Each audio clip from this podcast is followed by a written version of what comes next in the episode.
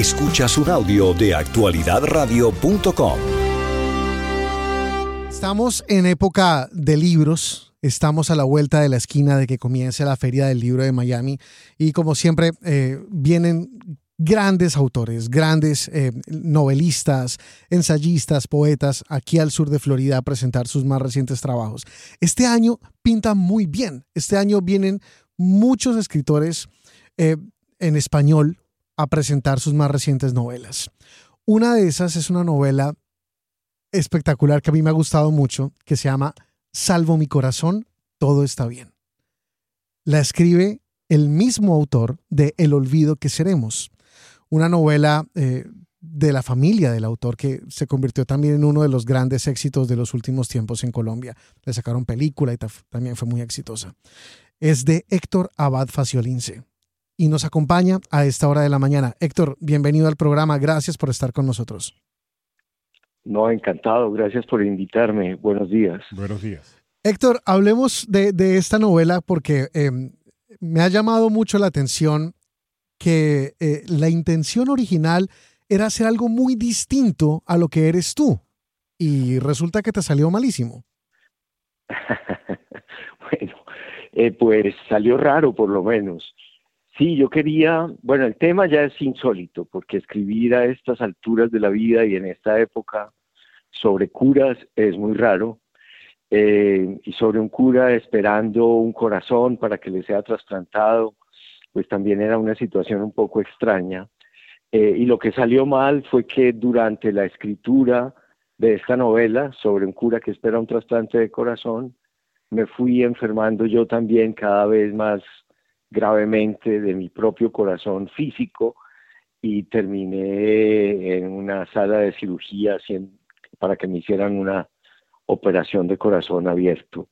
Entonces, pero bueno, pero en última salió bien por mi lado no me morí durante la operación, eh, me cambiaron una válvula, la válvula órtica, y aquí estoy contestándoles esta entrevista. O sea, antes de escribir la novela sobre el trasplante de corazón, tú no tenías idea de cuál era el estado de tu corazón.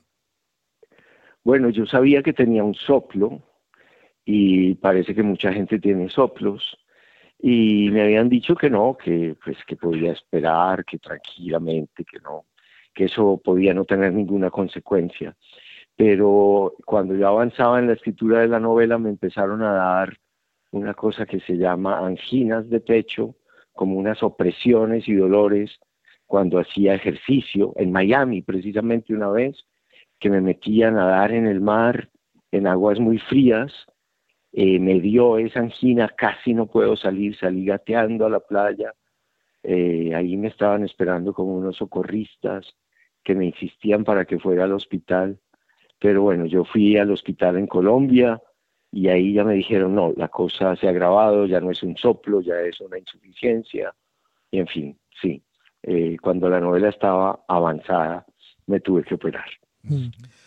¿Y cómo fue eso? Estar escribiendo una novela eh, de un trasplante de corazón y en medio de esa terminar tú con esta afección?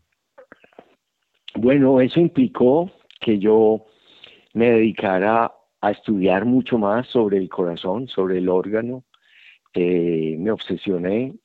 En español no encontré libros de divulgación científica sobre el corazón, en cambio en inglés encontré varios y muy buenos. Eh, hablé mucho con, mis, con mi cardióloga, con eh, el cirujano cardiovascular, con mi anestesiólogo, me volví amigo de estos, de estos, de estos médicos especialistas en cardiología. Y entonces creo que entendí mucho mejor también la dolencia del gordo, del cura protagonista de mi novela, aunque la de él era más grave. Él tenía un corazón crecido, un corazón dilatado, y aunque uno piensa que tener un corazón grande es algo bueno, al parecer que a uno se le crezca el corazón es grave, indica, indica insuficiencia cardíaca también. Entonces, eso me llevó a que el libro tenga muchas páginas eh, que se refieren específicamente a nuestro órgano, ya no solo en sentido simbólico, como yo pensaba eh, más al principio en el sentido pues del amor, de los afectos, de lo que se siente, sino también en el sentido muy real del órgano que tenemos dentro del tórax. Es que siempre pensamos que muchas de las emociones van a través del corazón y, sin lugar a dudas yo creo que sí, ¿no? Porque cualquiera de estos problemas termina afectando pues eh, más eh, que nuestro, o sea, nuestro quehacer diario termina afectando cualquier cantidad eh, pues de otras cosas, como le sucede a este sacerdote que encuentra precisamente a través de su recuperación una nueva manera de ver la vida. Y esto es tremendamente interesante, eh, Héctor, cómo es eh, que el sacerdote, en este caso Luis Córdoba, eh, que está a la espera pues, del trasplante, se muda para esta casa donde hay dos mujeres recién separadas, hay tres niños y Córdoba logra una relación con ella muy especial. Cuéntanos de esta relación y cómo nuestros oyentes se pueden identificar con eh, Córdoba y con esta familia que le da la bienvenida en la espera de que él pues encuentre el, corazón que va a, poderle hacer sobrevivir a este problema que tiene. Sí, Luis Córdoba es un sacerdote inspirado en un sacerdote real que yo conocí en Medellín en el siglo pasado, en los años 80 y 90 que era un, tipo muy especial. Él, se dedicaba sobre todo a la enseñanza de, la música clásica y del cine. Era un gran crítico de cine. Y él se enfermó efectivamente del corazón.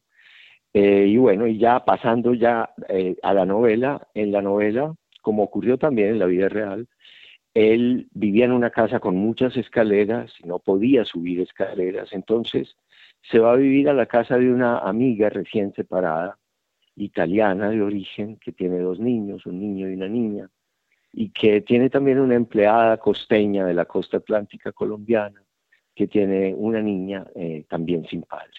Entonces este sacerdote, muy culto, muy amable, gordo, mientras espera un corazón, eh, encuentra en la vida familiar, en la vida con estas dos mujeres y estos niños, una gran alegría. Se da cuenta de que él ha renunciado durante buena parte de su vida a la paternidad, a la compañía de las mujeres, al cariño e incluso al contacto físico. A lo cotidiano. eso. A lo cotidiano. Sí, a lo cotidiano, a la comidita recién hecha, caliente, a esa, esa cosa que mucha gente desprecia hoy, en día, que es la familia. Pero él, en esa familia típica de dos mujeres y tres niños, más un cura, se siente muy feliz hasta que empieza a pensar que si él sobrevive a su trasplante de corazón, si él estrenando corazón eh, sigue vivo, pues va a dejar de ser cura y se va a casar con alguna de estas dos mujeres. Si pudiera con las dos. es fabuloso. Es fabuloso. Además es de una, es, es muy tierno el libro porque eh, es, es, como esa relación, como esa intimidad como de familia. Que va creciendo. Que va creciendo. O sea, es todo, todo un proceso. Eh, Héctor, el libro se lo dedicas a tu mamá y, se, lo pones como la dedicatoria de un no creyente a una creyente. ¿Cómo, cómo fue eso? Bueno, el libro fue escrito durante la pandemia, que ustedes, bueno, habrán experimentado como todos nosotros, que estuvimos encerrados, que nuestros padres o abuelos mayores sufrieron mucho más, porque el aislamiento para ellos fue muy duro. Entonces, eh, a mí, digamos que el ambiente de la pandemia en la que todos nos sentíamos amenazados de muerte por una enfermedad, me, hacía sentir cómodo con un protagonista que estaba amenazado de muerte por un corazón enfermo. Y como mi mamá se estaba deteriorando tanto en, eso, en ese periodo, y como ella era tan creyente y sufría tanto con mi, con mi descreimiento, yo pensé, bueno, voy a escribirle a mi mamá esta novela sobre, sobre un par de sacerdotes buenos, porque el narrador también es un sacerdote, y así ella se pone contenta y sufre menos con, mm. con mi descreimiento. Y nada, era lo que yo le tenía a ella de sorpresa, pero desgraciadamente ella no alcanzó a leer el libro porque se murió antes, hace un par de años. Mm. Em, Héctor, eh, háblanos del tiempo de escritura, porque eh, tú tuviste chance, como parte de una beca que te ganaste, de ir a un lugar en particular a escribir este libro. ¿Cuál fue? Sí, eso fue muy bonito y fue durante la pandemia. me dieron una beca en Ciudad de México para ser el primer invitado, el primer escritor extranjero a ir a escribir eh, exactamente en la misma casa donde García Márquez escribió Cien años de soledad. Eh, hay ahora una, una, casa que se llama Casa Cien años de soledad o Casa Cien años en, en el barrio de San Ángel, en Ciudad de México, y ellos quisieron que fuera un escritor colombiano el primero en recibir esta beca. Yo estuve ahí eh, escribiendo eh, unos dos o tres meses en la misma habitación donde dormían Mercedes y Gabriel García Márquez en el segundo piso de esa casa. Y desde la ventana se veía el patio donde, según se cuenta, eh, una empleada extendía a secar al sol eh, las sábanas de la casa y es cuando García Márquez, mirando esas sábanas y a esa empleada, se imagina a Remedios la Bella que sube en cuerpo y alma al cielo envuelta en sábanas blancas. Entonces estar ahí fue muy emocionante. Eh, claro que uno siente eh, mucho mucha presión también. Claro, yo no sé qué tan bueno es eso. Claro, tiene, además, si ya los novelistas colombianos cargan con, con, esa responsabilidad como histórica de haber escrito tu novela en la casa en la que se escribió Cien años de soledad, supongo que es un ingrediente adicional. Sí, es, era muy duro, era muy duro. Al principio yo estaba paralizado. Lo único que oía eran los ladridos de un perro vecino que ladraba y ladraba. Y yo pensaba, ese es el fantasma de García Márquez que me está ladrando por ser yo tan indigno de estar ocupando este lugar. no sería, no sería, no sería nada raro. Eh, eh, Héctor, eh, sin lugar, o sea, escribir y, lo, o sea, lo, he hablado con otros compañeros, específicamente con Ricardo Brown, que no solamente es un gran periodista, es un escritor en potencia que se niega a escribir por diferentes razones. Y escribir es oficio, al igual que lo que nosotros hacemos, el periodismo es oficio. Eh, pero también el leer, el ser lector, es un oficio, es hacerlo, es leer. O sea, y, cada día el oficio del lector, a mi juicio, se pierde más.